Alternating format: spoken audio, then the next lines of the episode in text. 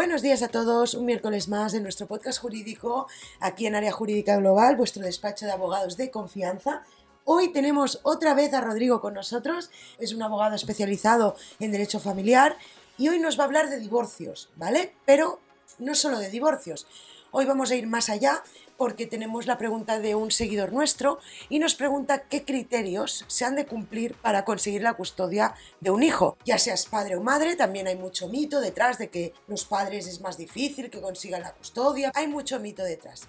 Explícanos, Rodrigo, qué criterios sigue la ley para dar la custodia al padre o a la madre o a algún familiar. Muy buenas a todos, encantado de estar aquí con vosotros y dispuesto a resolver las dudas que, nos estáis planteando, que realmente son muy interesantes realmente la pregunta de quién se queda con los niños o hemos de tener en consideración para fijar la guarda es una de las preguntas más recurrentes a la cual nos enfrentamos los profesionales del derecho de familia a la hora de abordar un procedimiento de divorcio.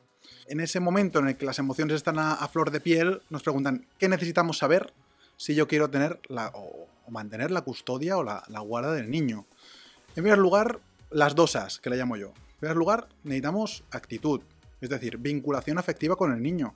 Yo no puedo pretender tener la guarda del niño, es decir, ocuparme del día a día del niño, si durante todo el matrimonio o durante toda la relación no he generado ese vínculo de confianza o de afecto con el niño, porque el niño no va a querer venir conmigo. En segundo lugar, la segunda es la aptitud.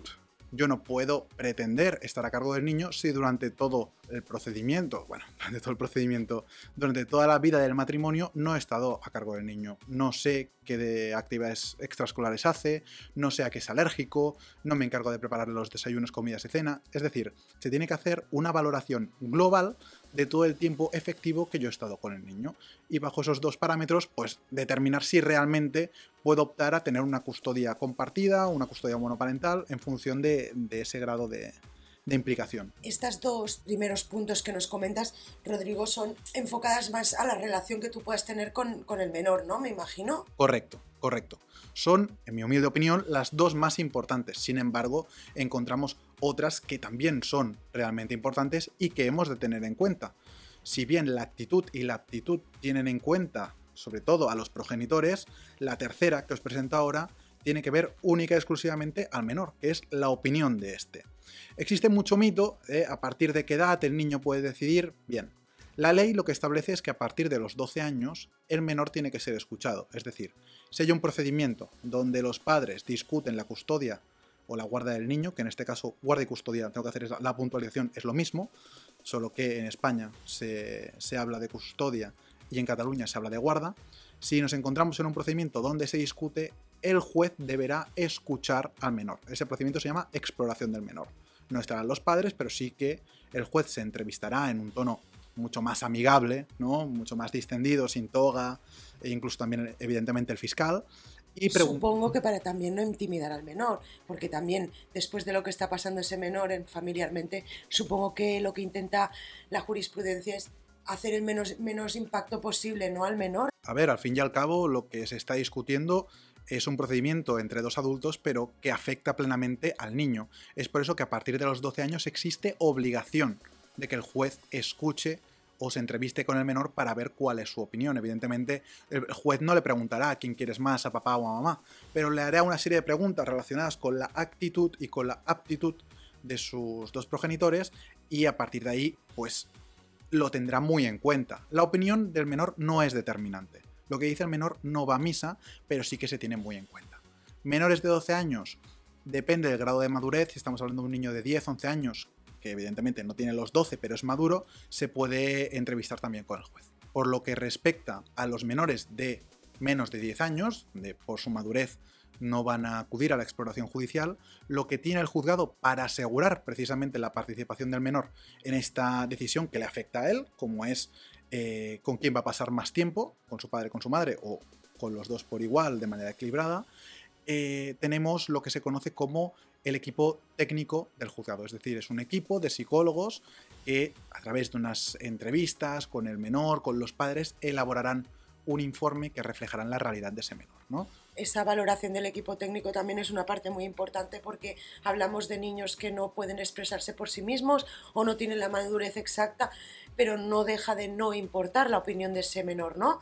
Y cree ese punto supongo que también debe ser muy importante. Efectivamente, la opinión del menor siempre tiene que estar presente. En el caso de los mayores de 12 años o con una madurez suficiente será a través de la exploración judicial, pero si el niño no tiene la madurez suficiente, su participación en esta decisión se garantiza a través de este, de este equipo de psicólogos, de este informe. Sin este informe, o en su caso sin la exploración, puedes pedir la nulidad de, esas actuaciones para asegurarse que todo se vuelva a hacer, pero eso sí, respetando la opinión del menor, que en este caso es la figura que debemos proteger. Bueno, sí que me gustaría añadir en este sentido un, punto que, tenemos que tener muy en consideración.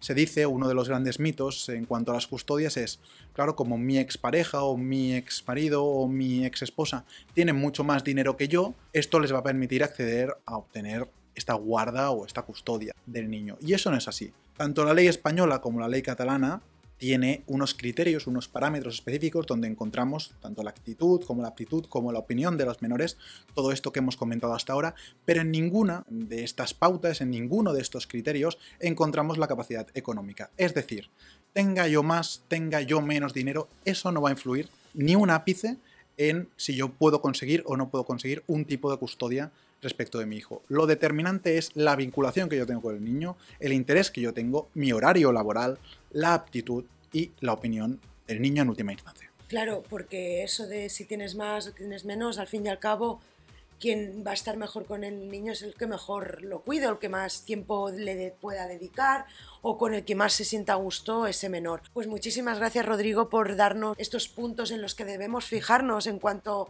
a obtener la custodia de un menor. Creo que es una situación que viven miles de personas en nuestro país.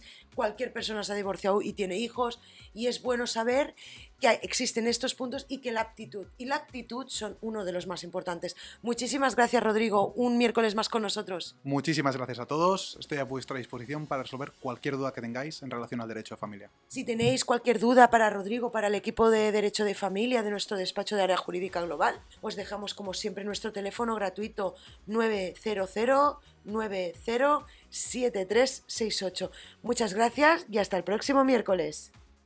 Tengo una segunda oportunidad. Mi deuda puedo cancelar para volver a respirar. Con área jurídica.